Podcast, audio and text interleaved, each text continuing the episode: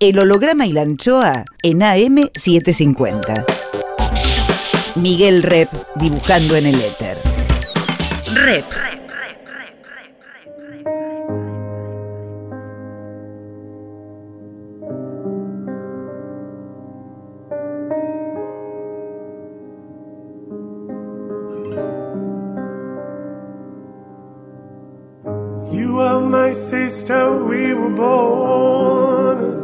eres mi hermana.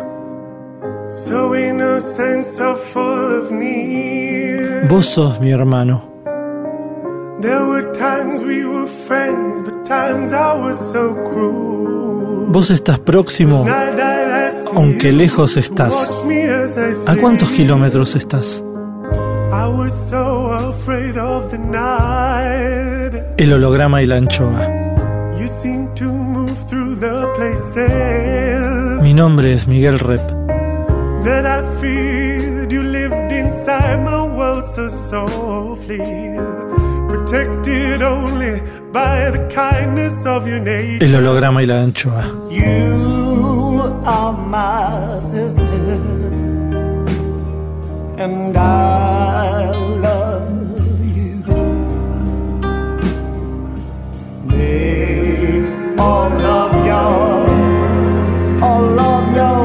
El holograma y la anchoa. Ustedes son mis hermanos.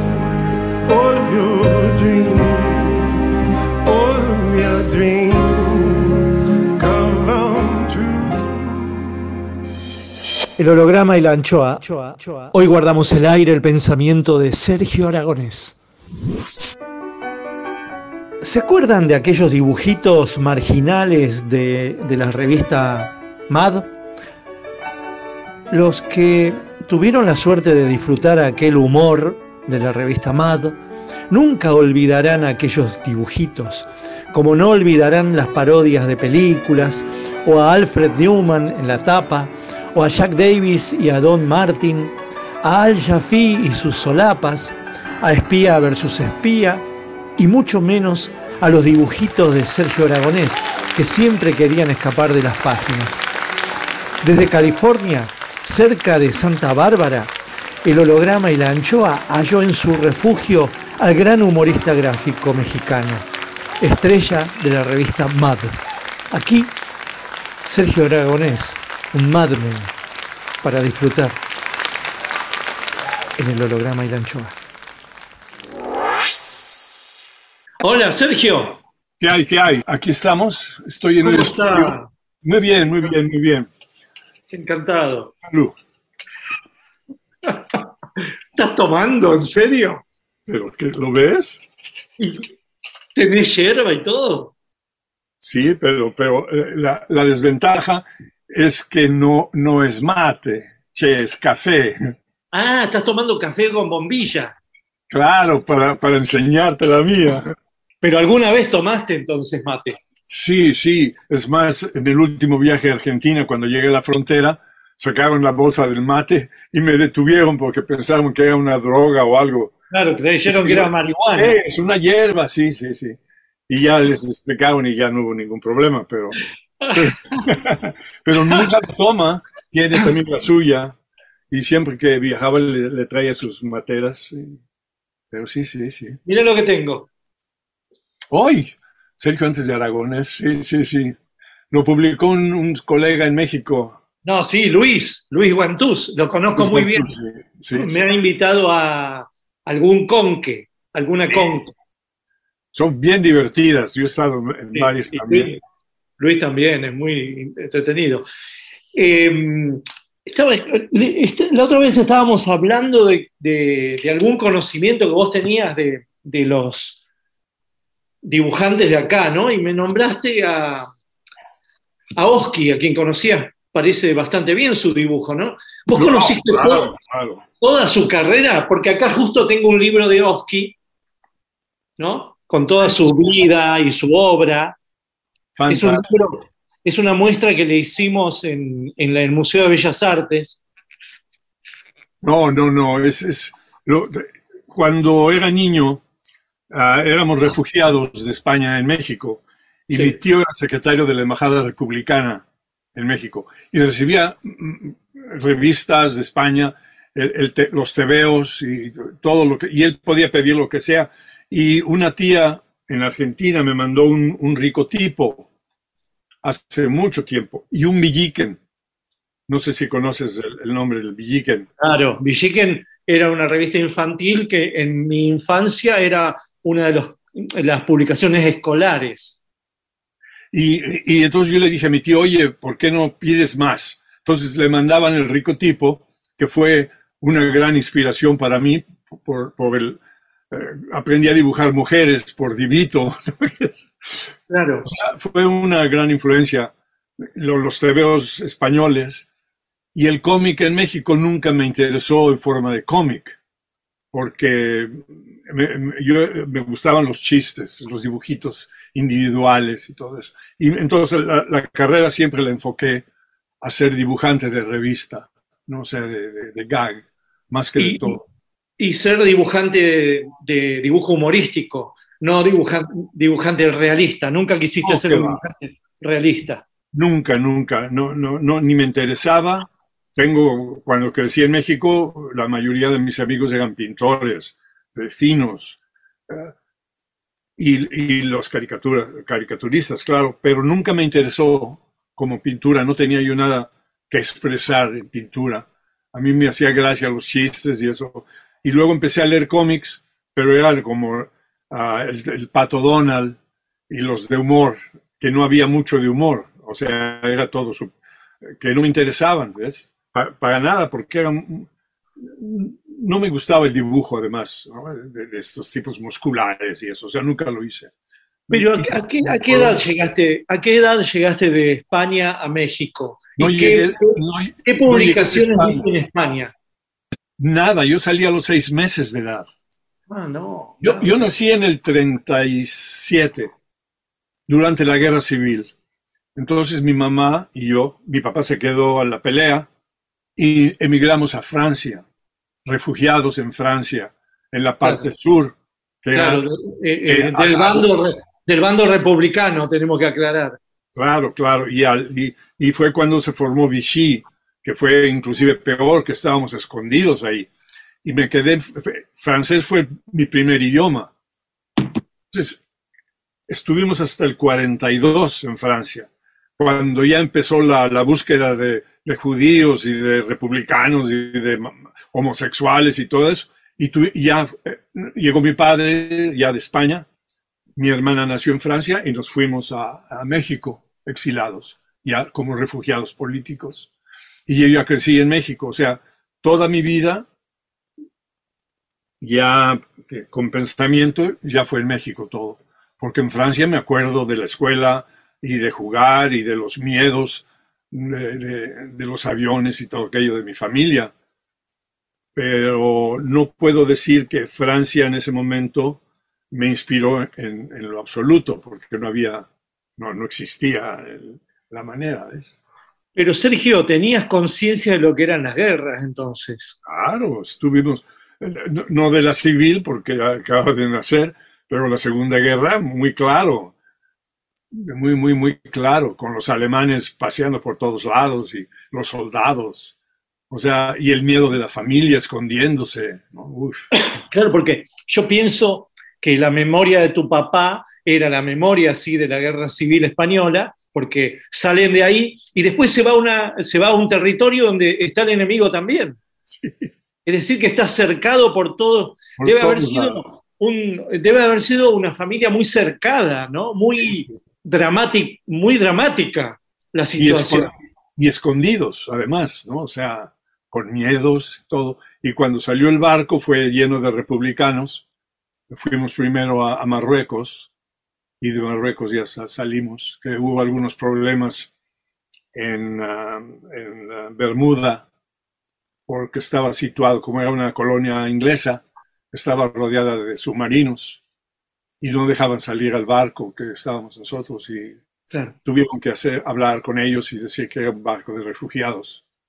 Y salimos escoltados por un tiempo y ya llegamos a México. El dibujante Sergio Aragonés nos habla, nos cuenta su vida desde California.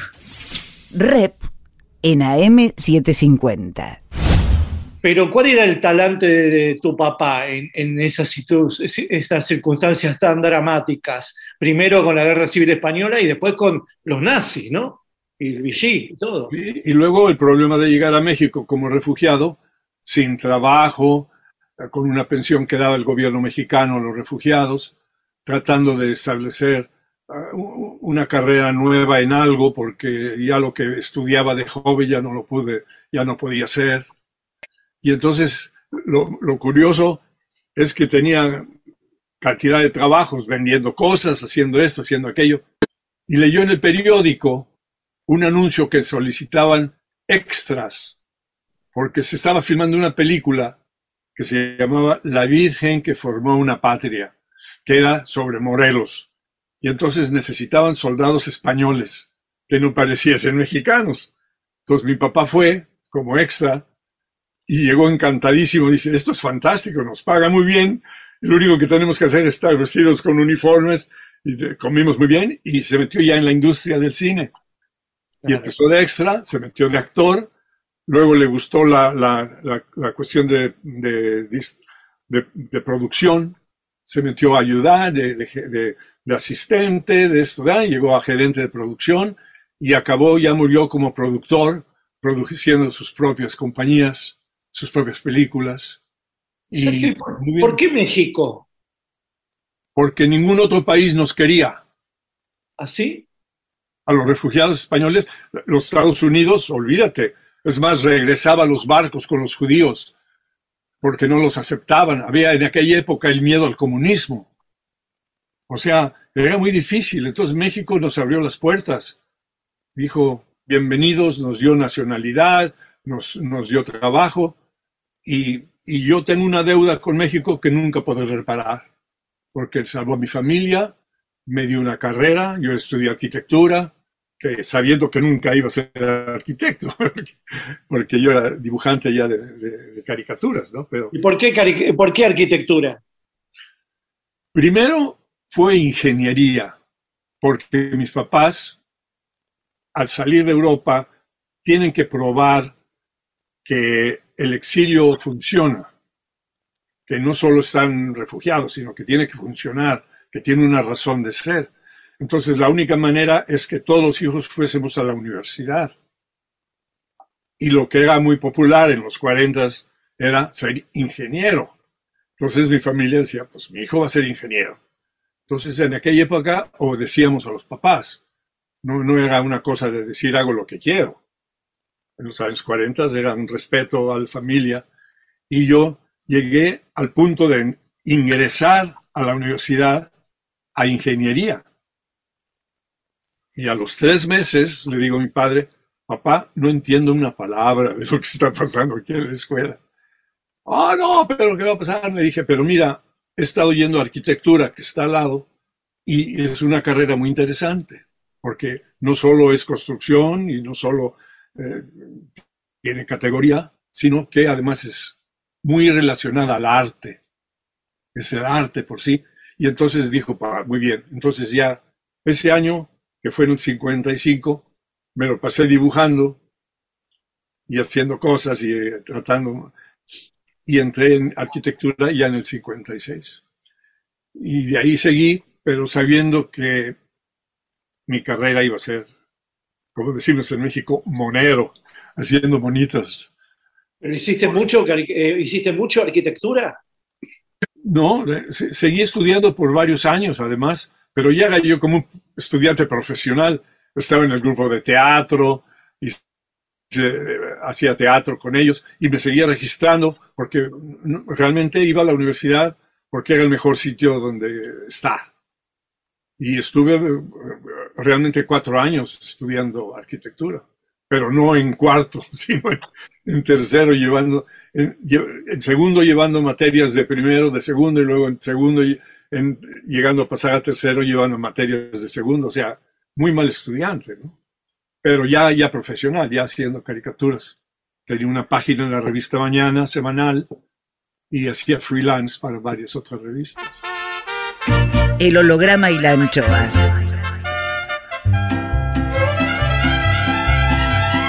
Musiquita que nos dejó Sergio Aragonés. Ay, Jalisco, Jalisco, Jalisco,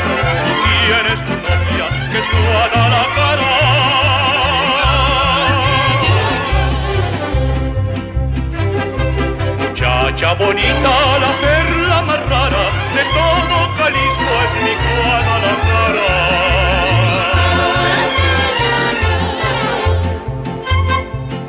Y me gusta escuchar los mariachis cantar con el alma sus lindas canciones.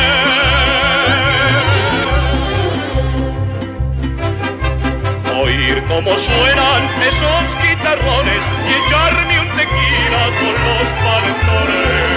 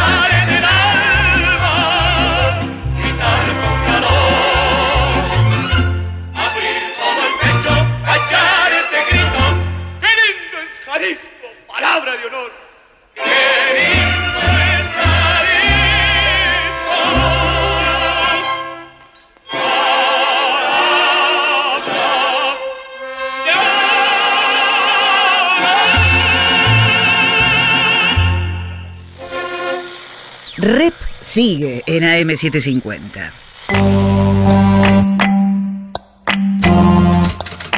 Circo, por Jorge Tanure.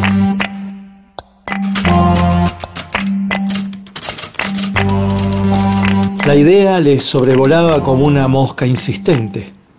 Más allá de la ventana del piso 12 que habita, hay otro edificio justo enfrente, cruzando la calle. Abajo, muy lejos, los coches y las personas son minúsculas.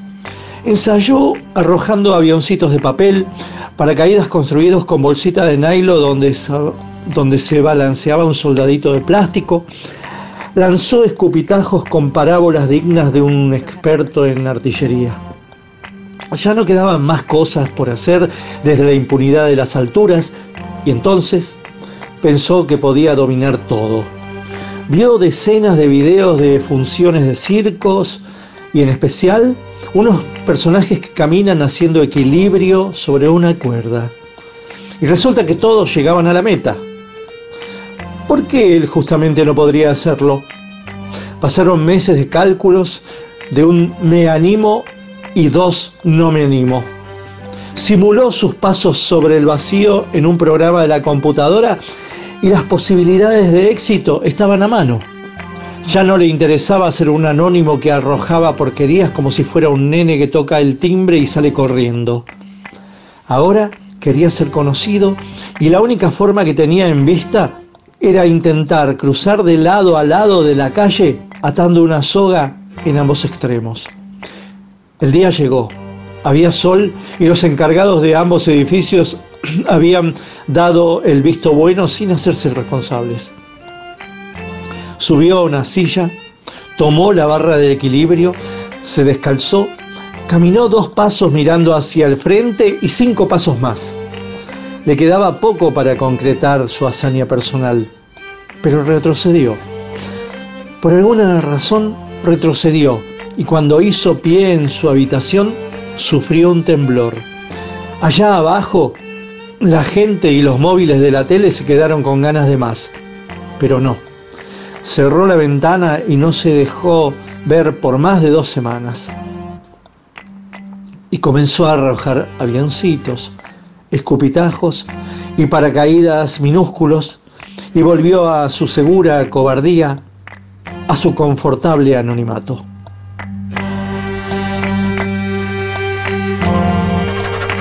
Circo, por Jorge Tanure.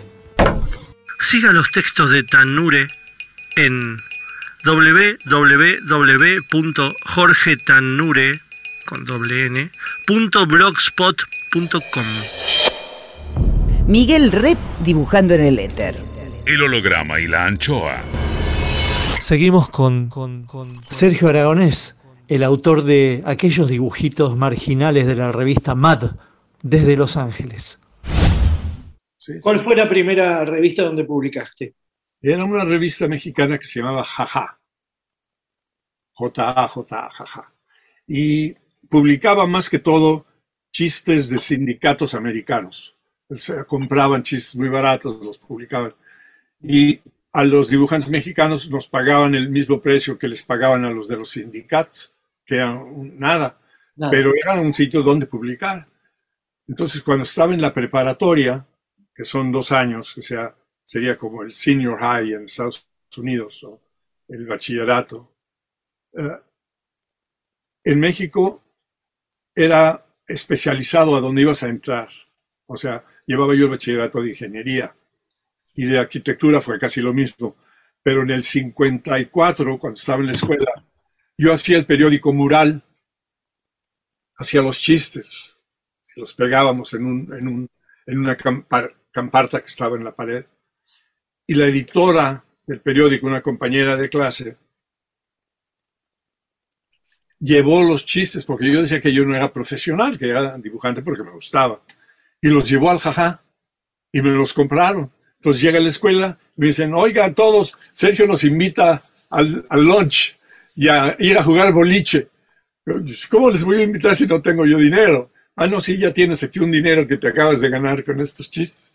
Muy Entonces, bien. fue el principio ya de una carrera profesional, que fue en el 54. Es decir, que tenías qué edad? O sea, 18 años. 18, 18 17. años. Muy, claro, chico. Era chico. Sí.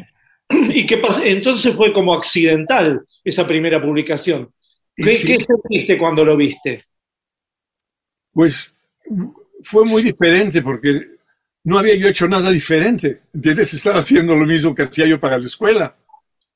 Y entonces ya me di cuenta que si los podía vender en el jajá, podía venderlos en otro sitio. Claro. Pues tenía yo un colega en México, un gran dibujante que se llama Rius, Eduardo del Río Rius, que para mí fue no solo un, un- un gran dibujante, sino que era un maestro para México, porque hacía libros sobre la cultura, sobre la religión, sobre la política. Era Para principiantes, el creador de Para principiantes. absolutamente genial el- el- y muy amigo porque crecimos juntos. Y fuimos juntos y me dijo que el- la revista Mañana había un dibujante que se llama Abel Quesada, lo mejor que había en México de dibujantes. Ah, Lo había dejado ya y, y había un sitio vacante. Y fui al Mañana y me dieron una página entera cada semana. Y ya empecé ya a, a- a mandar mis chistes semanales, hacer la página. Es lo mismo que hago en MAD, o sea, de, de hacer un tema especial. Entonces cada semana yo hacía un tema Claro. eh, con, con la viñetita y una página entera sobre los cohetes, la revolución, eh, Sí. los camiones, etcétera. ¿no? Sí. ¿Y qué influencias tenías en ese momento de dibujante? ¿Qué, ¿Cómo era tu estilo? Que yo lo veo en el libro, pero para describir internamente vos, Era- ¿qué, qué dibujantes era- seguías, no? Era la copia de todos los otros dibujantes que veía yo. No me gustaban los dibujantes americanos porque era un dibujante, era un dibujo realista hecho humor. Y no me gustaba, no eran muy, muy- no era lo mío. Y lo primero fueron, claro, los tebeos españoles que recibía yo también. Y copiaba yo a todos como un niño, ¿no? Los- es- y, pero la primera influencia total fue Oski, Impresionante. porque eso. fue... sí, el Oski sí, de los 40, el Oski de los 40. Sí, sí, sí. Pero vi eso y dije, no puede ser, eso es fantástico. Con sus ojitos en blanco, una maravilla. Y entonces empecé a tratar de dibujar como Oski, hacerlos más así, pero era imposible, porque era tan natural de él que no se podía copiar. Sergio Aragonés Dixit. Claro. No, no- Claro. no se podía, era, era, era imposible, pero me gustaba, Muy, nosotros- muy naif, ¿no? Muy ingenuo, muy naif. pero muy personal, tan personal, pero empecé a hacer las piernitas como las hacía él y las manos. Y luego, a través de, de- de seguir copiando otras cosas, encontré un dibujante americano que se llamaba Virgil Parch. Sí, claro. Bip. Bip. Bip. Y me dio una emoción porque me encantaban sus narices puntiagudas y la manera que hacía los brazos surrealistas. Entonces lo empecé a copiar a él un poquito. Claro. Pe- pero no directo, sino que era tomar de Oski, tomar de, de, de Deep y, y de Quesada un poco también, mucho de Quesada. Y de poco a poco te vas formando un estilo, sin saberlo. ¿Ves? Pero en realidad sos un nieto, como un nieto o un sobrino de Steinberg, porque esta Bip y Oski son hijos de Steinberg. Y, y el que piensa que tiene un estilo personal, tiene que entender que somos los nietos y los bisnietos de cada uno. O sea, vamos tomando un poquito de todos y poco a poco vas desarrollando tu estilo. Cuando hacía mi página semanal, al dibujar más, dibujas más. Y como yo iba a la re- al, al hotel a ver los chistes alemanes, franceses, eh, ingleses, el punch, Claro. y el punch no lo entendía porque no hablaba inglés. Y, el, y los, las, las revistas americanas tampoco las entendía porque no sabían hablar inglés. Las Claro. únicas que entendía bien y me reía mucho era el Paris Match Claro. y las revistas alemanas porque el europeo funcionaba con el gag, sin palabras. Claro, está toda esa escuela, esa escuela de Bosch, ¿no? Claro, De Chaval, Chaval, claro. eh. Andrés François. Moss, todos ellos. Y de ahí es, fue mi tema. Dije, esto es, ahora sí todo el mundo me va a entender. Y en el mañana, todos los chistes que publiqué, excepto algunos, tenían palabras. Pero ya, esta fue ya la definitiva. El- Claro. Los franceses. Lo que ocurre es que en eso hay que detenerse un poquitito en esa formación, porque en esa formación de no utilizar palabras y tratar de expresarse con el dibujo, te volvés mejor dibujante, porque tenés que expresar con el dibujo, porque la palabra, bueno, es, eh, es un apoyo que todos tenemos, digamos, pero en el dibujo, si no sabés dibujar, no, no se entiende el chiste. Pero el, en las escuelas, no solo del dibujo, sino del concepto. Entonces, el americano deriva del inglés. Entonces, punch. punch. El punchline es totalmente inglés, el punch, que fue la influencia de todos los americanos. Muy Sí. pocos. Cuando seguí dibujando, ya me di cuenta de que eso era lo que iba yo a la guía. De, de- de- de- Entonces llegó un momento en que ya México ya no era un mercado para mí, porque ya tenía yo la buena revista, hacía portadas, pero el dinero no me daba para nada, o sea, estaba muy mal pagado aquello. Y tenía una novia americana que visitaba a su familia. Y entonces cada vez que iba le decía, oye, pregunta cómo está eso de los americanos. Y me trajo una revista que se llamaba The Writer's Digest, Claro. que era una revista que explicaba a los escritores la- lo que se necesitaba para las revistas. Decía, necesitamos un artículo, la revista Wood necesita artículos sobre cazadores. Paga tanto, usa dos artículos mensuales y no, ahora no tenemos porque estamos llenos, venga a la mesa. Y al final traía a los caricaturistas. Decía, la revista fulana tiene caricaturistas de esto, tal y tal, el New Yorker sobre New York, todo. Entonces fue una guía, yo sabía que ahí sí se podía entrar porque veía los precios, lo que estaban pagando. Y dije, pues me voy a Estados Unidos. Cogí mis cartones, los puse en mi portafolio, vendí todos mis mueblecitos que tenía yo en, la, casa y todo, me fui en autobús a Nueva York, Desde, desde DF. desde el EF, en autobús, a Nueva York. El holograma y la anchoa. Banda de sonido por Sergio Aragonés.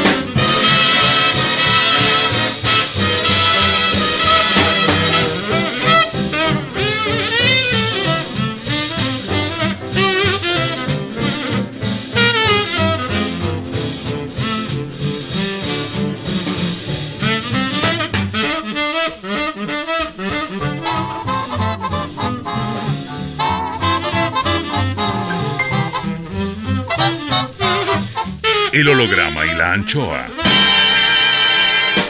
Rep. En AM750. Volvemos con, con- con- con el humorista gráfico Sergio Aragonés. ¿Vos ya te considerabas un profesional, Sergio? Sí, pero en el momento en que me empezaron a rechazar en los sindicatos, yo pensé que no era profesional, porque no me aceptaban en el sindicato. Mm, Y, y si yo ya había vendido en todos sitios, ¿por qué no me aceptaban en el sindicato? ujú, Claro. ¿Ves? O sea, Tenías que, pro- tenías que profesionalizarte en Estados Unidos. sí, pero eso no existía. El sindicato nomás vende un material a, a todos los periódicos y te da un porcentaje, como las tiras cómicas. Claro. Pero eso eh, a mí no me había acusado, pues muy naive en ese aspecto. ¿Sabés cuando- que acá los sindicatos penetraban en los periódicos y en las revistas porque en realidad eran como el, mascarón de proa para que ese material llegue, eran las agencias de noticias. Te vendían un paquete de noticias, no sé, Associated Press, qué sé yo, y te cedían la publicación de, de Aliup o de, eh, Reyesito, digamos, te regalaban te cedían un montón de material, Correcto. pero, pero como, una, como una segunda remesa a de favor porque vos habías contratado la agencia de, de prensa, de las Sí, noticias, pe- los cables. Pero había cuatro o cinco agencias especializadas en caricatura, especializadas nada más para vender caricaturas. Y lo que hacías, ibas a todas las revistas que, que publicaban los chistes, y cuando ya llegabas a la última, que la- era la que pagaba menos, te ibas al sindicato y dejabas esos chistes, porque los vendían a un dólar, a dos dólares, y te gastaban 50 centavos extras. México compraba, y muchos otros países suramericanos también, compraban de estos sindicatos chistes nada más para sus revistas, y los pagaban muy mal. Y en México nos querían pagar lo mismo porque era lo que cobraban los chistes. Y yo les decía, pero el chiste mío no lo conocen. Y decía, el chiste americano tampoco porque no leen inglés. Entonces, para, para, la- para nuestro público, pagamos un dólar por cartón y eso es lo que pagamos aquí en México. Claro. Y Claro. entonces estábamos jodidos en ese aspecto porque querían pagarnos lo mismo que pagaban por un, un desecho de, de sindicato. Ah, entonces, me dijeron los dibujantes, ¿no? Dice, no, no, los sindicatos es otra cosa, bla, bla, bla. Mi amigo me dijo, este, mira, te sugiero que vayas a un agente. Un agente puede manejar tu obra y ya puedes mandar desde México y todo eso, ¿no? Porque yo estaba ya eh, viviendo casi de, de- mi novia, ¿no? Porque no, no, no era suficiente para, no tenía yo dinero. Me ganaba el dinero recitando a García Lorca en un café, pero yo ya sabía que no me iba a poder quedar en Estados Unidos porque lo que yo hacía no era americano, o sea, no era, las sin palabras no se vendía ahí.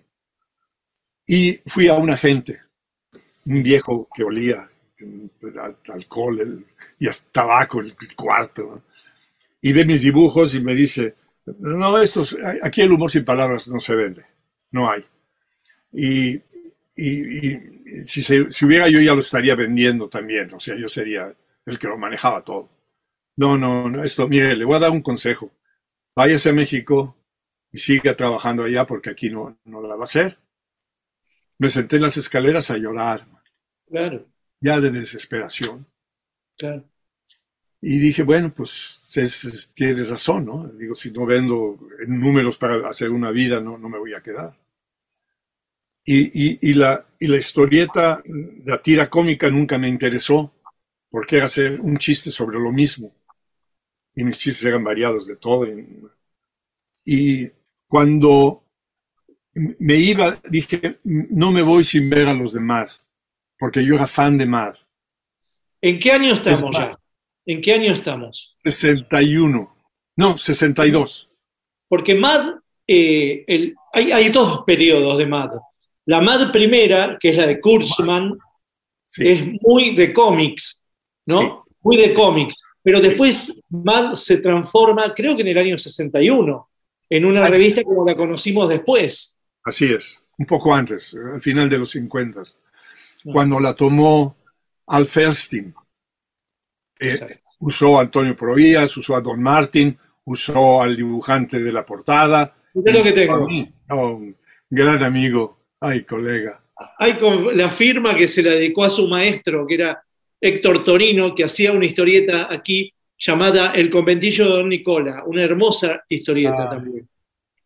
Era, Y, y Torino, Torino, el maestro Torino me lo alcanzó a regalar esto.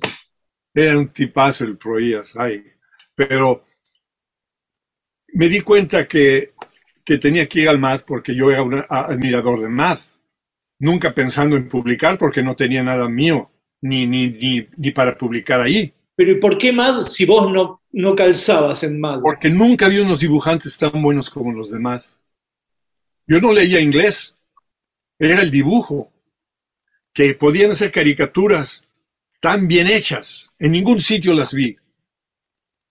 Nunca. Habla, sigue hablando mucho. Sergio Aragonés.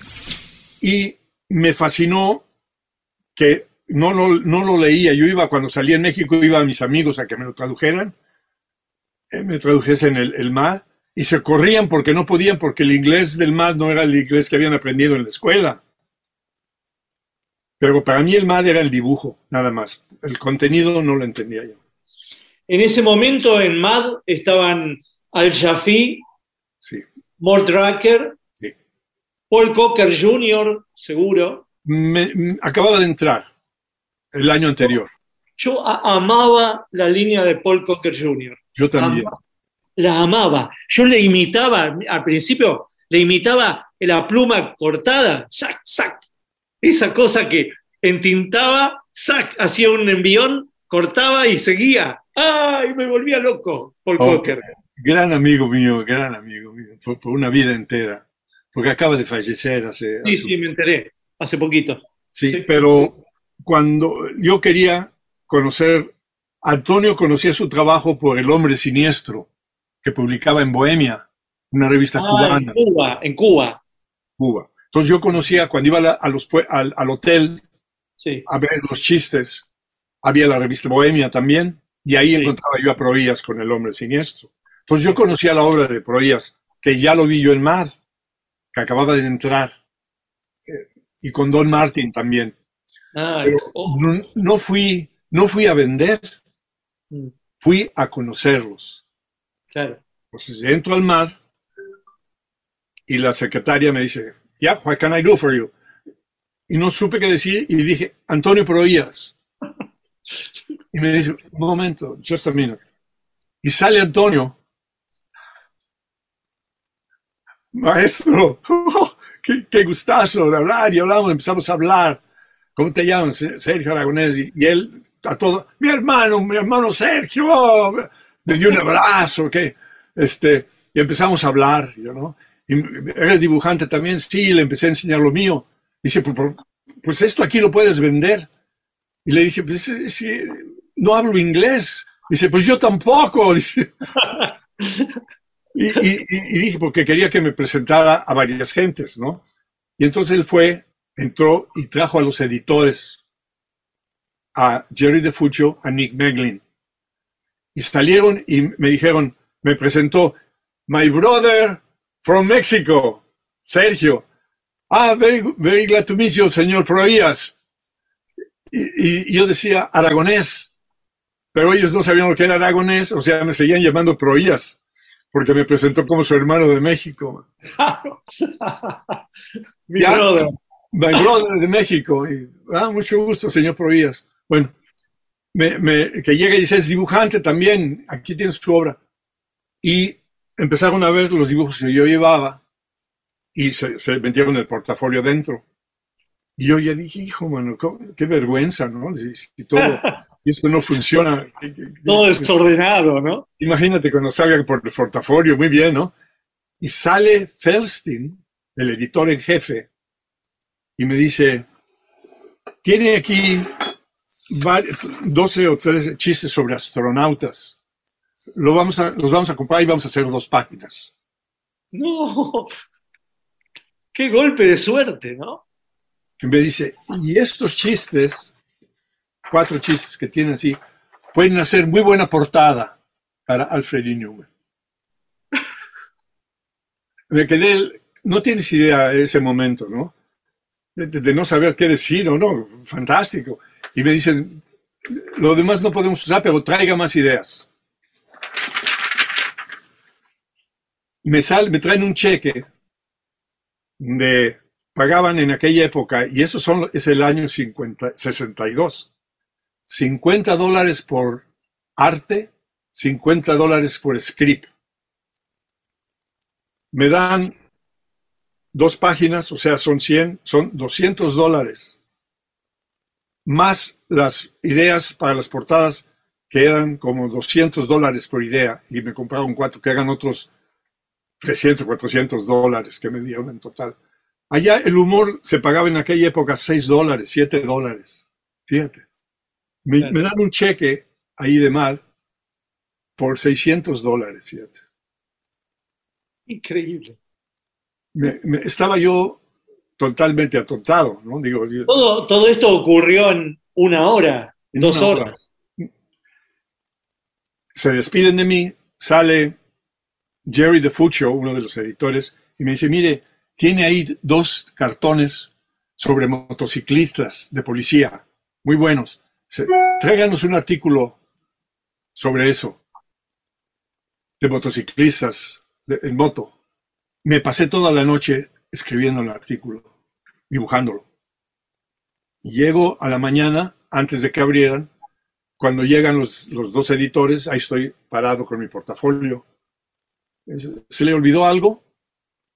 No, es que me pidieron un artículo sobre motociclistas y aquí lo tengo.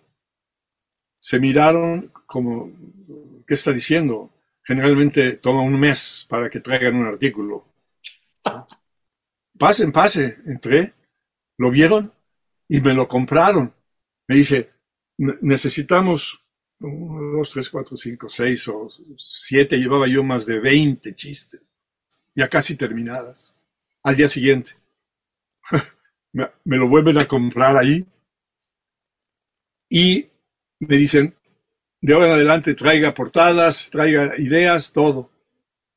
Entonces, con ese dinero me fui a Los Ángeles porque me dijeron, pues ya no venga, ya tenemos material por varios meses aquí. Claro, claro, claro. El holograma y la anchoa.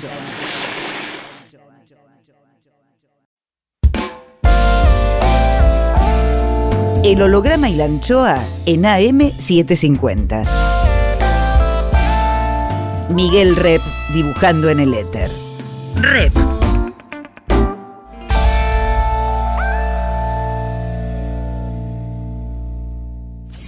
Cuadritos finales. Más del dibujante mexicano Sergio Aragonés.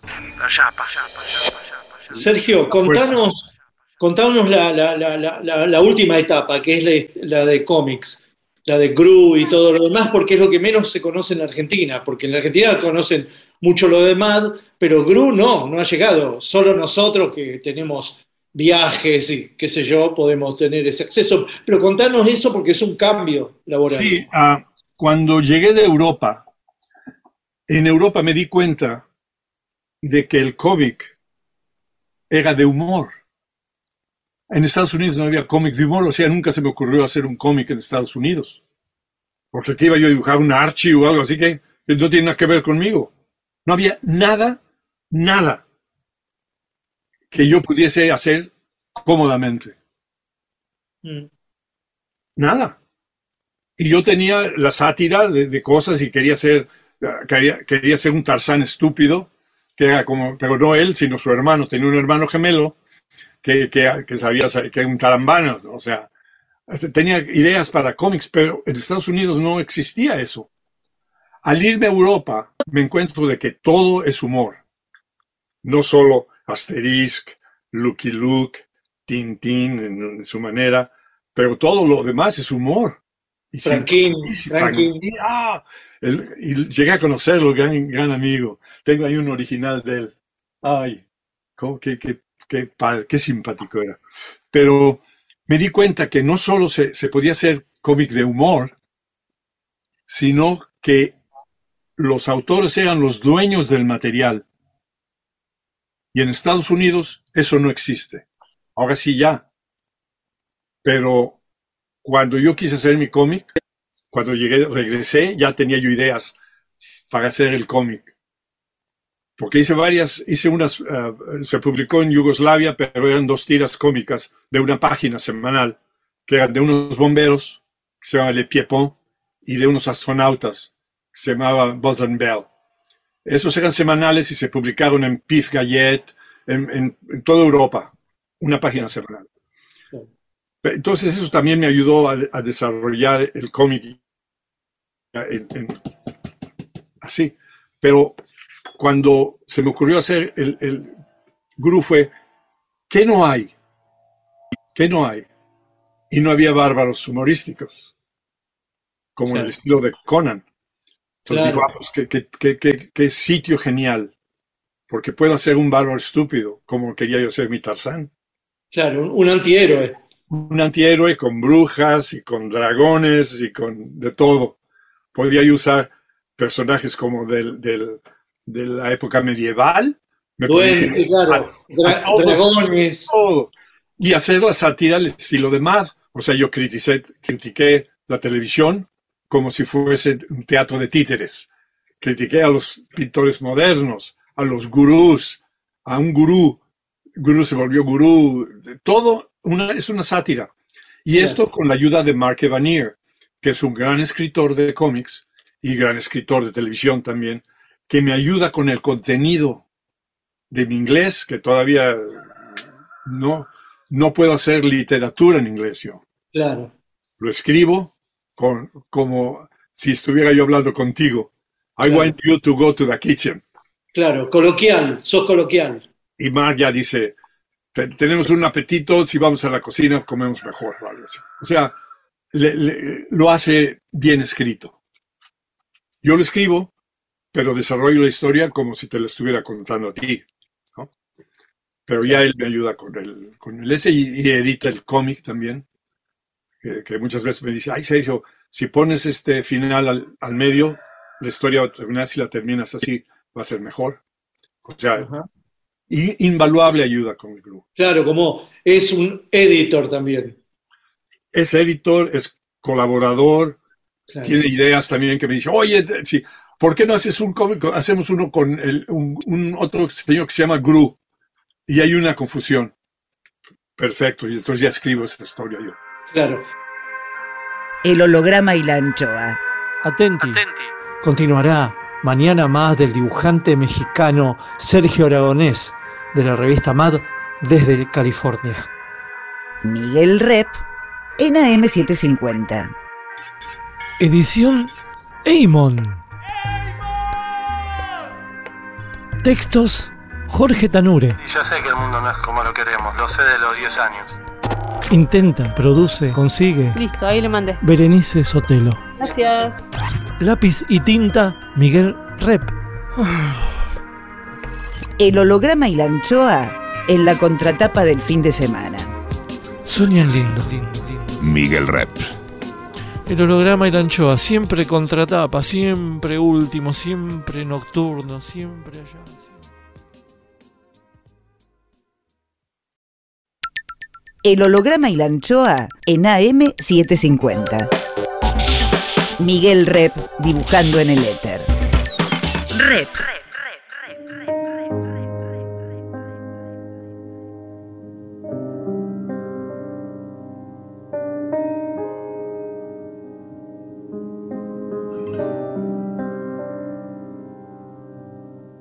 You are my sister, we were born Tú eres mi hermana.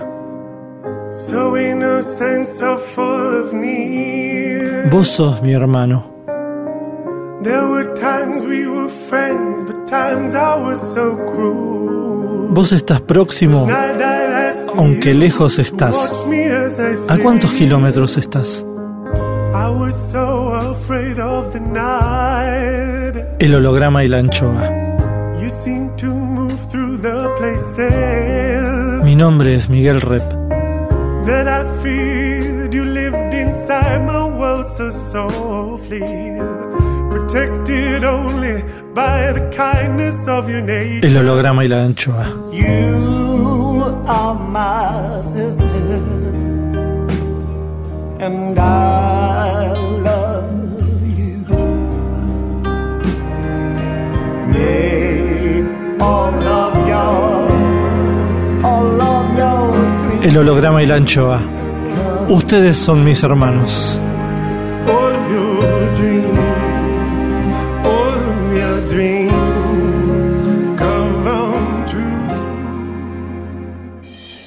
El holograma y la anchoa. Hoy, hoy, segunda parte de Sergio Aragonés, dibujante de MAD, desde California.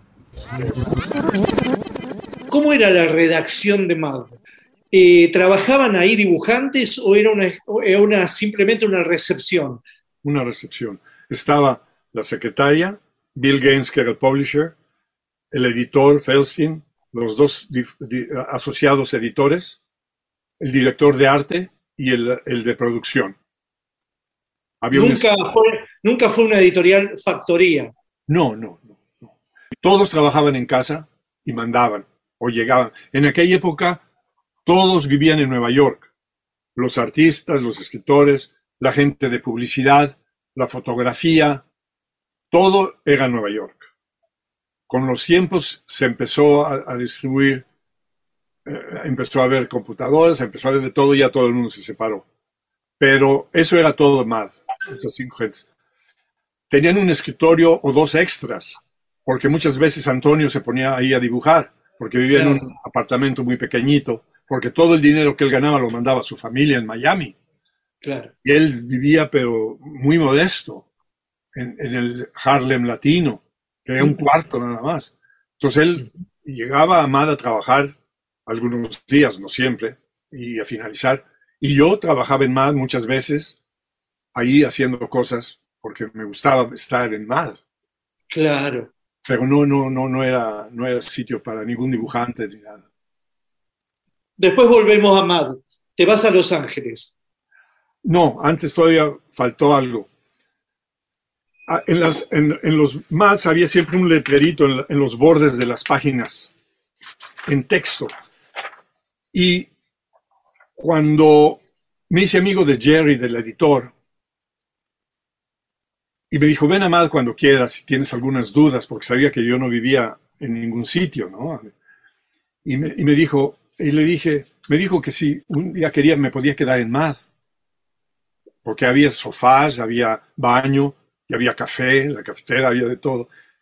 Te, te- te tenemos que encerrar Claro, y en la mañana cuando abrimos, pues quitamos la alarma y ya puedes salir. claro. Y le dije, encantado, porque de verdad no tengo un sitio donde quedarme, ¿no? porque me quedaba ahí donde podía yo. Y cuando me quedé, salía ya el último, salía Jerry's, me encerraban. Lo primero que hacía yo era ir a, la- a los archivos Claro. a ver los originales, a sacar a Mort Drucker y a ver las líneas, cómo dibujan esos cabrones y a los otros y a ver originales, ah, todos en, en- en- en- y, y luego a leer el MAD, aprender lo que estaban aprendiendo inglés leyendo el MAD y Claro. otras revistas y todo. Me dormía en el sofá de Bill Gaines porque era el más, más cómodo de todos, Claro. Habla, sigue hablando mucho. Sergio Aragonés. pero la pasaba muy bien. Entonces ya en las mañanas ya salía yo, me dejaban salir, trabajaba un rato eso. Y eso pasó muchas veces. Entonces en esas quedadas me di cuenta que en las revistas había los textos, en las partes de abajo. Y yo le preguntaba a Jerry, ¿qué quiere decir esto? Porque mi inglés todavía era pésimo. Me decía, ¿viste la película The Hanging Ra? No, pues entonces no lo vas a entender. Claro. Y este otro, ¿leíste The, the Hack and the Mill? No, no, no, no leo inglés. Ah, pues no lo vas a entender tampoco. Claro. Eran citas. Sí, de- humorísticas, Claro. en broma de lo que había pasado en la película. Claro. Entonces me ocurrió, ¿por qué no hago chistes pequeñitos? Ahí nació Sergio Aragonés. Ahí renació Sergio Aragonés. Con las pantomimas, con, lo- con los marginales. Entonces, cogí en una de mis quedadas en la noche ahí, cogí, empecé a hacer los dibujos al tamaño chiquitos, porque Claro. no había Xerox. eso no existía todavía, y, a- y acortarlos y pegarlos en una de las revistas encima del texto, los chistes. Lo hacía muy chiquitito. Sí, del tamaño. A tamaño. Lo que, te, obligaba a una gran síntesis. Total. Porque si pones detalles, al, al aminorarse se, se desaparece. Entonces, nomás los copié, hice al tamaño unos chistes así con un crockwheel, un punto, y los pegaba en la revista. Pero los Rotring estaban en la redacción. Fíjate, no, no, no. Hice uno nada más. Lo pegué y se lo llevé a Felstein, la revista. Dije, look at that. What do you think? Idea. What are you talking about? No vi nada. No, no, look good, look good. Pensaban que estaba yo loco, viendo así. Y de repente lo ve. Llega un buen chiste. Y los empezó a ver. Y vio que eran chistes en la, tapando aquello. Claro. Y dije, ah, bueno, vamos, let me talk to the guys, ¿no? Entonces, Qué bueno. luego me enteré, después, esto ya fue después, a posteriori, que llama a los editores y dice, mira lo que me trajo Sergio. Y dice, qué buena idea, ¿no? Hijo, y los ahorra tener que pensar los textos, es porque esos no los pagaban a los escritores, sino que lo hacían ellos. Y se pasaban horas escribiendo esas cositas. Claro, era, era un nuevo day deal. Claro. Dijo, y me dijeron, ese, dice, sí, pero ¿cómo va a poder esto mantenerse? Vamos a, y dice el editor, dice, pues vamos a publicarlos hasta que se acaben las ideas. Hasta que ya, hasta que ya no pueda. Y todavía lo sigo haciendo, acabo de mandar, Fue la acabo de mandar un set. la peor, la peor argumentación que tuvieron, ¿no? un nuevo set de ellos, se los acabo de mandar. Y todavía sigo, son 60 años. de- 60 años de cuántos gags por número.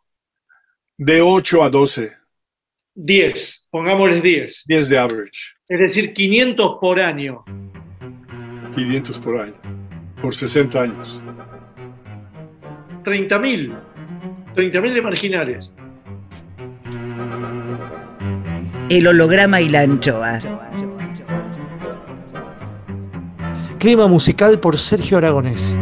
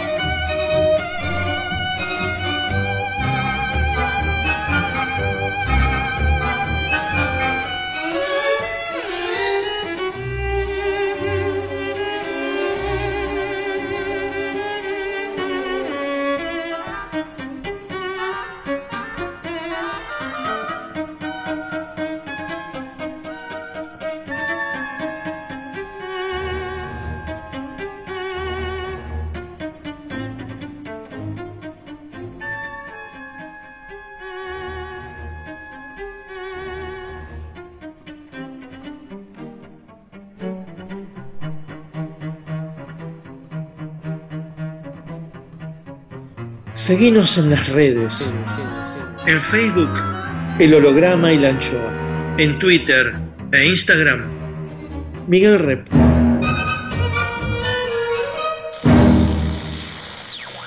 Rep sigue en AM750. El recepcionista de arriba. Oh my God. Juicio al invitado. Como todos sabemos, está científicamente comprobado que cuando morimos, subimos al cielo, nos reciben para testearnos en el juicio final. Todo lo que hicimos, deshicimos y omitimos en vida es examinado por un barbudo con alas llamado el recepcionista de arriba, quien juzga si somos recibidos en el paraíso, nos penitencian para aguardar en el purgatorio o nos destinan forever al infierno. Nubes, leve viento, ausencia de olores. Examen, examen, examen más. Cuadrito 1. El recepcionista de arriba recibe a Sergio Aragonés. Comienza el interrogatorio. Sergio, ¿qué destino prefiere para su eternidad? ¿El paraíso, el purgatorio o el infierno? Me imagino que el purgatorio, porque ha de haber otras oportunidades, porque el cielo ha de ser un poco aburrido con la gente que se va al cielo, ¿no? No sé. Al infierno no, porque es muy drástico. Pero en, en between quizás el que me promete que voy a ir al cielo, entonces hago algo malo y, y me, me detienen un poco más en el, en el purgatorio. Viviendo su vida ya vivida, ¿qué cree merecer? ¿Purgatorio, infierno o paraíso? Igual el purgatorio. Porque nunca he sido tan malo que me voy al infierno, nunca he hecho, nunca, nunca, y de pequeño lo he merecido. Y al cielo tampoco porque he sido joven y he tenido eh, una juventud muy, muy sana y muy, muy, muy- un poco descarriada en algunos momentos. ¿Le dio un beso, un abrazo a alguien en vida y ahora que ve la foto se arrepiente? ¿Arrepentido? No, no, no. ¿A quién quiere volver a ver o conocer si pasa a esta instancia de la eternidad? Uy, no tienes idea la cantidad de dibujantes. que- que el primero sería ir a Oski, porque ya lo conocí. Digo, ¿se acuerda de mi maestro? Estábamos en Luca juntos y ahora que tenemos el tiempo innumerable, ¿cómo chingados hacía usted esas, esas líneas tan fantásticas y cómo se le ocurrió todo eso? Y a platicar con él. Y entonces, espérate, espérese un segundo, maestro. Tino, ven, ven, ven, ven. Porque también era fan de.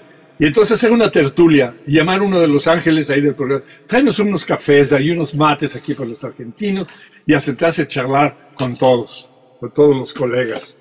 Y, oh, ¿conocen a, Otto Soglo? No. Es el que hizo el reyesito. Ah, sí, claro, pues hay. Otto, gente, mira, Oski. Oh, maestro, mucho. Oh, qué gusto de. Oh, oh. Se conocen, ya, ya son amigos. Y así la pasaría todo el tiempo. Todos en el purgatorio, algunos en el infierno, pero eh, ellos tienen un permiso especial porque son dibujantes. El recepcionista de arriba. Arriba. Miguel Rep dibujando en el éter. El holograma y la anchoa. Seguimos con, Sergio Aragonés, el autor de aquellos dibujitos marginales de la revista Mad desde Los Ángeles. ¿Cuántos libros reunieron los marginales? ya? Ah, no, no, nunca eh, publiqué nada más. eh, los, los libros que hice, los pocketbooks, Sí, estos. es, es material no publicado en MAD. Es material nuevo que yo soy el dueño. Pero Mad nunca te publicó los Pocket así. Sí, me publicó 16, Eso. pero son, son, es material nuevo. ¿Ah? Pero lo llamé Mad porque se va a vender mejor que Sergio Aragonés Humor. Entonces, Ok. y lo llamé Viva Mad, Mad About Mad, Mad We Trust, Mad as the Devil, Mad as a Hatter, in Mad We Trust, etcétera, Sí, etcétera. sí. Material nuevo, todo. Sí. Y yo de, de mi porcentaje, de mi ganancia, yo le doy un porcentaje a Mad por el uso de la palabra Mad. Claro. Pero está- esto estamos hablando ahora en plena era digital y donde Matt ya no tiene tanta fuerza, pero en la época donde... No, esto fue, esto fue antes. Ah, antes. Se acabaron los libros cuando empezó Pac-Man. Los juegos, pac, pac, pac, pac, pac, pac, pac. los juegos de las computadoras, ¿te acuerdas? Sí. Sí. Cuando empezaron esos juegos, y las re- la- las regalías de 16 libros. Claro. Son los, años, son los años 60 y 70 estos libros. El primer libro, Viva Más, se vendió más de un millón de copias. Oh. O sea, y de repente me llega un- una regalía le faltan ceros a los números. Y le hablo a Antonio y le hablo a Don Martin. Oye, ¿qué pasó con tus royalties? Eso está, malísimo. Está peor que cuando empezamos, horrible. Y no- nosotros no lo entendíamos, pero Bill Gates dijo, no hay niño que está comprando libros, cogen su quarter, porque en aquella época el libro costaba 60 centavos y van a las máquinas a pit, pit, pit, pit, pit, pit, pit, pit, pit, pit, a jugar los juegos. Pac-Man, los, los estos eh, exterminadores o los, Sí, sí. los que bajaban. Y fue muy abrupto el cambio. Total, ya no volvimos a publicar otro libro. Se acabó, cero. No hubo más ventas, así nada. No dice, no podemos publicar porque las ventas son cero. Mm.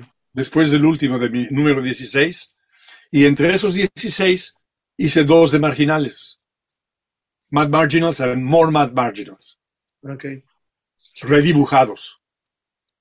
¿Qué, cuál, fue, el- ¿Cuál fue el suceso que lograste cuando empezaron a aparecer los marginales? ¿Fue, ¿Fue gradual o fue inmediato? Porque es como desordenar una revista. Fue gradual.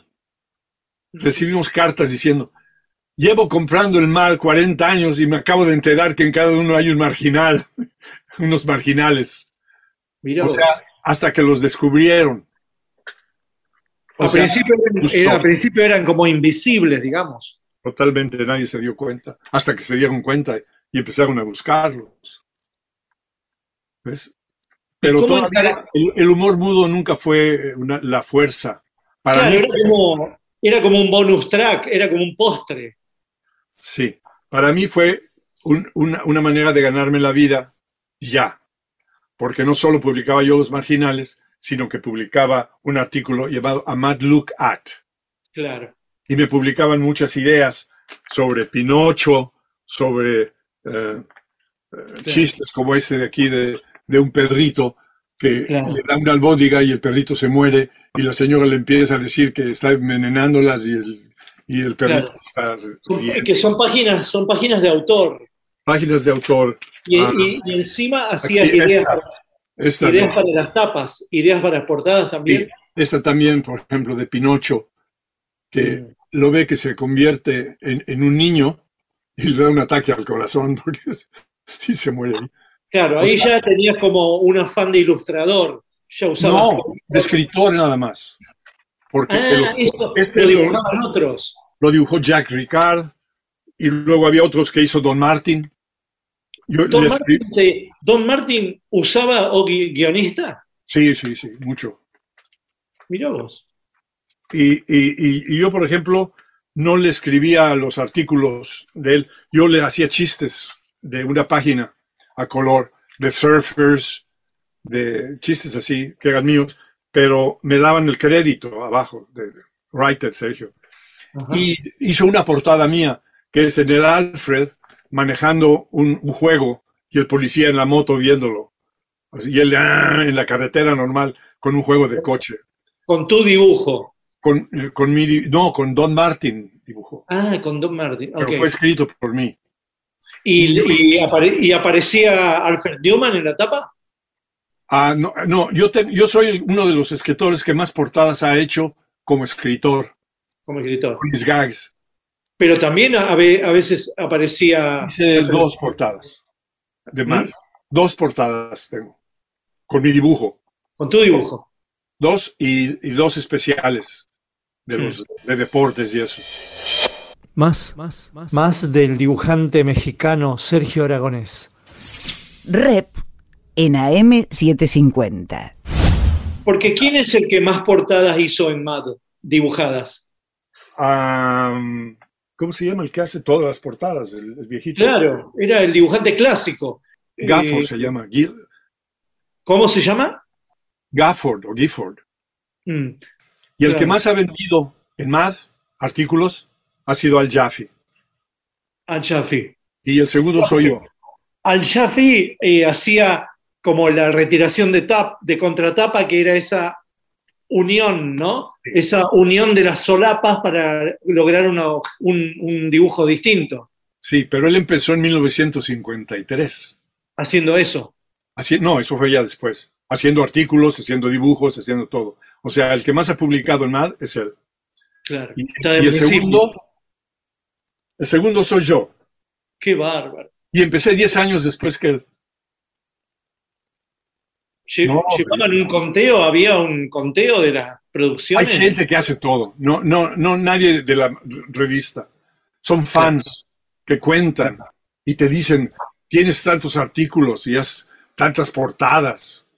Hay un libro que se llama Mad Covers Claro. y ahí están todas las portadas y quiénes son el escritor y el dibujante. También. Claro. Sergio, ¿y Sí. cuál, fue- cuál te parece que fue la, la influencia de Mad, vos que estuviste en el corazón del monstruo, eh, cuál fue la influencia de Mad en el humor norteamericano? El- ¿Qué cambios produjo? Porque yo vi Mad a partir de los años 70, muy tarde y, y- y sin saber el idioma. La influencia a mí me vino por los ojos, Sí. no me vino por la argumentación. A mí me, me desbarató la vida, me influenció mucho, pero por el lado más de que nada, por, como a vos te agarró al principio.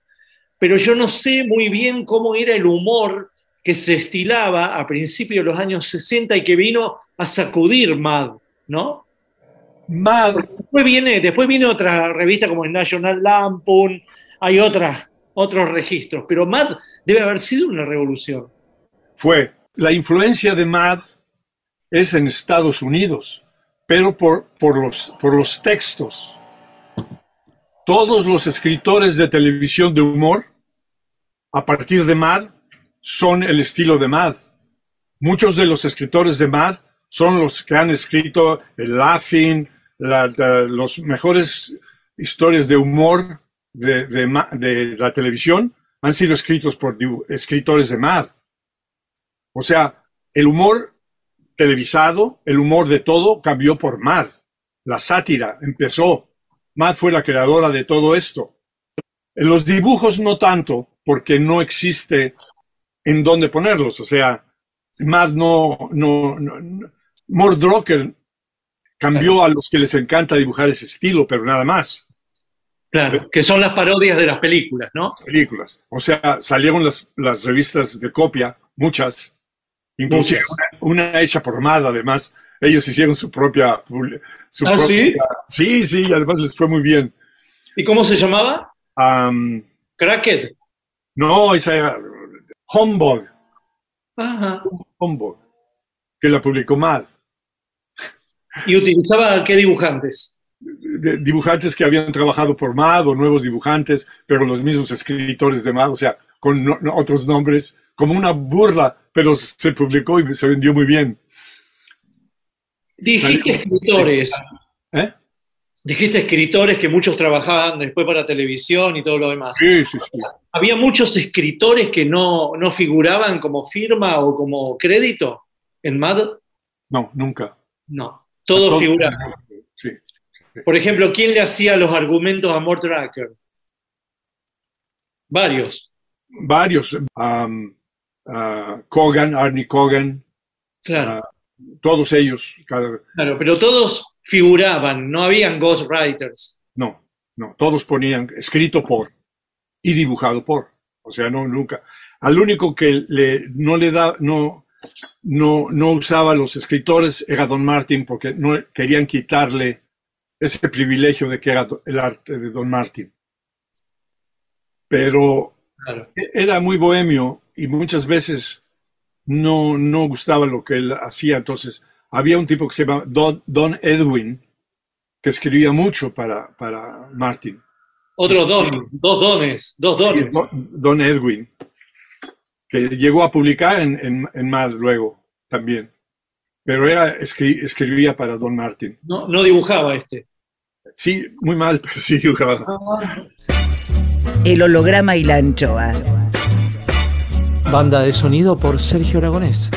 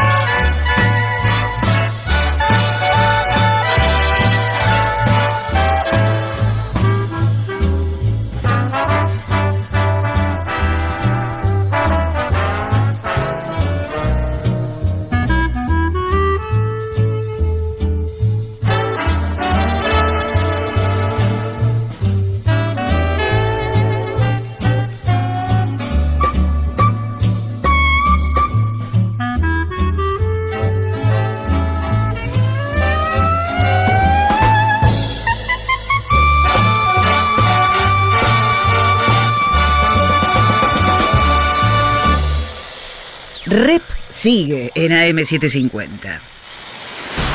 El recepcionista de arriba. Oh my God. Juicio al invitado. Hay gente que espera entrar en el paraíso, pero hay muchos en el paraíso que esperan que entre cierta gente. Cuadrito 2. Continúa el interrogatorio a Sergio Aragonés.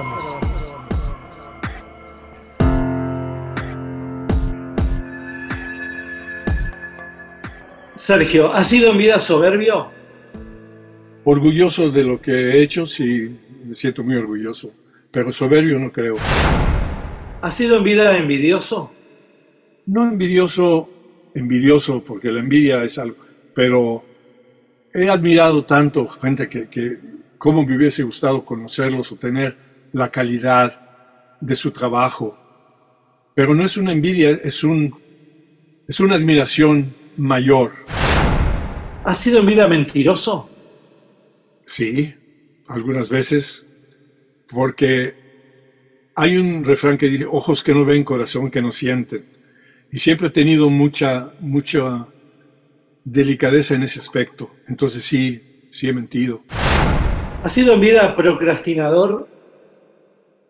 Ay, ay, ay, sí. Sí. Ay, ay, ay. Sí, sí, sí, sí. ¿Has sido en vida celoso? No, nada, cero. ¿Has sido racista? No en el colmo de racismo, sino hay cosas que me molestan mucho. Por ejemplo, lo que más me molesta es la ignorancia. Y la ignorancia, a propósito, es me molesta más todavía. ¿Has sido en vida optimista? Sí, sí, sí, sí. ¿Y pesimista? También, también. Pero un pesimismo con realismo, o sea, sí. Y cuando hay jóvenes que abusan esa ignorancia como si fuera un orgullo tenerla, pero no es racismo, es que hay cantidades, ciertos grupos que lo abusan, pero no, no, no, no por eso disminuyen de ser normales, o sea, no hay, no hay, no hay problema, nada, no, no creo. ¿Has sido en vida dilapidador? No. ¿Avaro? Creo que un poco lo contrario, pero, pero se, se me va el dinero a las manos muy rápido. ¿Has sido en vida ambi- ambicioso? Sí, claro. ¿Y violento? Nunca me he peleado en mi vida. Una vez me, me pegaron, pero me pegaron. No, El recepcionista de arriba. Rep. En AM750. Volvemos con, con- con- con el humorista gráfico Sergio Aragonés. ¿Y Don Martín cómo era? ¿Cómo era él? ¿Era vago? No, era, era, era de la generación hippie, eh, fumaba mm, y muy callado. Él era un ilustrador y quería ilustrar con su estilo, pero no, no gustaba, no pegaba. Claro, Quería hacer, por ejemplo, pinturas clásicas con sus exageraciones, claro, pero no había mercado para eso. Él era un ilustrador, más que un escritor. claro. Y Era muy gracioso. sí, sí, pero no muy serio, él, no, no, muy Y como callado. muy, y como muy narrador, narrador, narrador en cuadros, más que de un cuadro solo, Sí, nunca hizo cuadro solo. ¿no? No, era, Más, más sí, se podría. era- pero era más el cómic. el- el- porque más de cosas las así. cosas que lo- yo le escribí fueron en, en seis paneles y cosas así. Claro, porque la vertiente de MAD es una, una vertiente bastante, hay como dos vertientes, ¿no? Una muy correcta, de ilustración correcta, como la tapa de MAD o Mordraker, y una medio rara, loca, medio bizarra, que también ya estaba en Basil Gurberton, ¿no? Uf, ¿No? Que después no, no sobrevivió. Eh, Wolverton no, no siguió en el MAD tuyo. No, no, él escribía, dibujaba historias enteras con un estilo así en los cómics y eso. Claro, pero de ahí se podría decir que de esa, de esa rara línea Gulberton, se podría decir que partieron estos raros como, eh, como Don Martin, como de alguna manera Al Jaffe, y vos también, ¿no? Como los que deconstructuraban no, la revista. Nunca hice monstruos yo ni, ni cosas así. No, pero no, no me refiero a monstruos, sino a los que quebraban de alguna manera la línea clásica del dibujo no, clásico. Yo no, no, tengo, excepto, excepto a VIP, no tengo ninguna otra influencia americana, porque yo cuando ya publiqué en Mad, ya, ya era yo eh, escritor, digo, dibujante y escritor. O sea, no me influenció, no había nadie ahí del que podía yo haber sido influenciado. Primero porque no entendía el texto. Claro. Y más porque nomás había uno o dos de los dibujantes que me gustaba, que yo podía ver. Y, y eran nuevos en Mad también. O sea, Don Martin nunca me influenció porque era tan raro que no, no, nada. Claro. Ni no. Jaffe tampoco. No, cuando vos entraste, cuando vos entraste a Mad, ya estabas con un estilo, ya está. Ya, y, ya, y eso fue, y se fue cambiando con el, con el tiempo, cuando entré a hacer Claro. cosas. Y claro, con- exactamente. Tú, como que tenés, perdón, como No, que no. hay, como que hay tres eh, Sergio Aragonés. Digo yo a la distancia, ¿no? Sí. Y quizás superficialmente, pero se podría decir el primer eh, Sergio Aragonés, que es el que está acá en el libro de Luis Cantús, que es el primero, el de Mad, clásico, el de los, el de los bordes, el de los marginales, y después el de los cómics, donde vos empezás a dibujar de otra manera, más documentado, más riguroso, donde dejás de hacer esa cosa delirante, libre de los costaditos, ¿no? Y donde te volvés un dibujante más, eh, más riguroso. Sí, pero nada de eso viene de Mad. El, el cómic ya viene del europeo, de, de, la banda de cine, y, y los textos no vienen de Estados Unidos porque nunca hubo humor en los cómics americanos. Había cómics de teenagers, de bebés, de funny animals.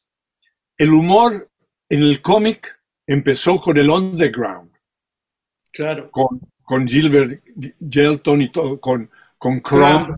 y toda esta gente. Todo Ahí fue cuando entró el humor en los cómics. No había. Yo hice un cómic que se llamaba Plop, que Sí. tratamos de hacer de humor, y las portadas eran de Basil Wolverton. Que, que las hizo él. O sea, era muy difícil de encontrar dibujantes para ese estilo de humor porque no existía. ¿Ves? No Claro. había, no había, no había. Y los que dibujaban al, al, al Archie, eso era lo que se- Claro, Archie era para los teenagers. claro, Los Donald Duck eran los animales funnies. claro. Y, y- y no había más humor. La Lulu era otra de humor y ya. Pero lo, lo demás era todo de superhéroes que nunca me interesó en absoluto. Bueno, pero en ese sentido, Archie es como un semi-funny, ¿no? Es un semi-funny. No, es- no termina de ser funny total, ni termina de ser realista, pero tiene una construcción bastante realista. Sí. No es, no es Susi, pero tampoco es la pequeña Lulu. No, pero está dedicado a teenagers. O sea, Claro. son realistas en el sentido de lo que hacen. Claro. Nunca los vas a, Claro, pero- nunca, nunca vas a ver a Archie explotando, haciendo ¡Upi! cayéndose. Claro, es como un ah. realismo, es un realismo exagerado, pero Sí. en ese sentido como que pod- se podría parecer a Lucky Luke, ¿no? Dibujantes, Sí, sí, sí. dibujantes formales, muy formales. Ya que- quisieran ellos hacer Lucky Luke. ¡Oh, tremendo! ¡Qué maravilla, Morris, ¿no? Ay, ay, ay. Sí, sí. Más, más, más, más del dibujante mexicano Sergio Aragonés. Rep en AM750. ¿En qué año te fuiste de Nueva York? Ah, pues en finales de los 70, me imagino. Ah, mucho te quedaste. Sí, sí, sí. Te quedaste como 20 años. Sí, Sí. sí. Eh, eh, Como la familia de mi mujer estaba en Los Ángeles, fuimos a visitar, ¿no? Pero luego ella, cuando empezó su trabajo de maestra, ya al final, ah, yo había comprado un, barco, un velero, en, en, Long Island al final. Yo vivía en el barco con mi mujer. Y cuando ella se iba ya a Los Ángeles, yo me quedaba un par de meses más y luego ya me iba yo a Los Ángeles por el invierno. Y cuando ya empezaba el verano, me volvía yo a Nueva York, al barco a vivir. Y tenía el coche allá, entonces iba a Mad en el coche. O sea, hacía las dos cosas. En Nueva York vivías en un barco. Sí. Bueno, con, mi- con mi mujer, al principio, cuando me casé, que fue en el 62, del 62 al 66 vivimos en un apartamento. Del 66 me fui a Europa por dos años a visitar España, a, a conocer, a, a ir a, a la Codorniz, a saludarlos y a publicar en la Codorniz. Publiqué, me publicaron unos cartones. linda revista, ¿no? Sí, sí, sí. Y luego a Francia, a, a- Pilot, que publicaron también un artículo mío en Pilot, y a conocer a los dibujantes, a Moebius, a, to- a todo el grupo. Entonces, en dos años, estaba en Mallorca cuando me llegó el contrato para mi primer libro que se llamaba Vida Mad, que salió en el 68, 69, algo así. Entonces ya me quedé uno- unos meses en Mallorca, rentamos un apartamento y a trabajar en mi libro pero todo el tiempo era a París y España, conociendo dibujantes y comiendo con ellos. Y pasando- Este libro, este libro de Vida Mad eh, era un libro inédito, de dibujos inéditos. Sí, correcto. Todo nuevo, nunca publicado en nada. Todos ¿Eso lo libros- trabajaste, eso lo trabajaste en, en Mallorca? Ese libro sí, los demás ya en diferentes sitios. O sea, por ejemplo, esos son mis libros de uso, o sea, no son los. Sí. O sea, Vida Más, que fue el Sí. primero, que son chistes de cada uno. Este lo publiqué, lo, lo dibujé en Mallorca. Claro. Ya los demás, era por ejemplo Shooting Mad, ah, este Pero- que se llamó Mo- Mar Marginals. Los dibujé ya más para que cupiesen en el libro. Pero tu primer libro es Viva Mad, Sí, con lo cual están re- recalcando tu origen español, o por lo menos de la, del habla español, porque están usando la palabra viva claro. en la edición norteamericana. Siempre se llamó Viva Mad Mm. en todo. Y mi, mi, mi licencia de mi coche es Viva Mad. Ah, pudiste elegir. La placa del, del coche, Viva Mad. sí. El holograma y la anchoa.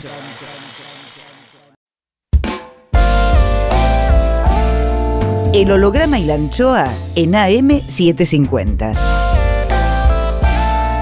Miguel Rep dibujando en el éter. Rep.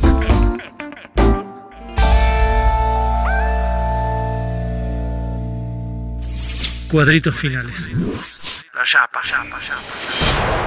El recepcionista de arriba. Oh my god. Juicio al invitado. Según pasan los años en capacidad hotelera, el infierno tiene más problemas de alojamiento que el paraíso.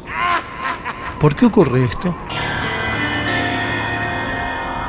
Cuadrito 3. Termina el interrogatorio y se procede al veredicto.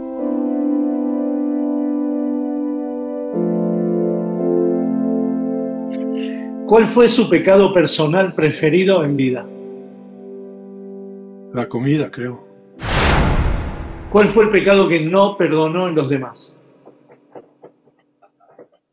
Mm, qué buena pregunta.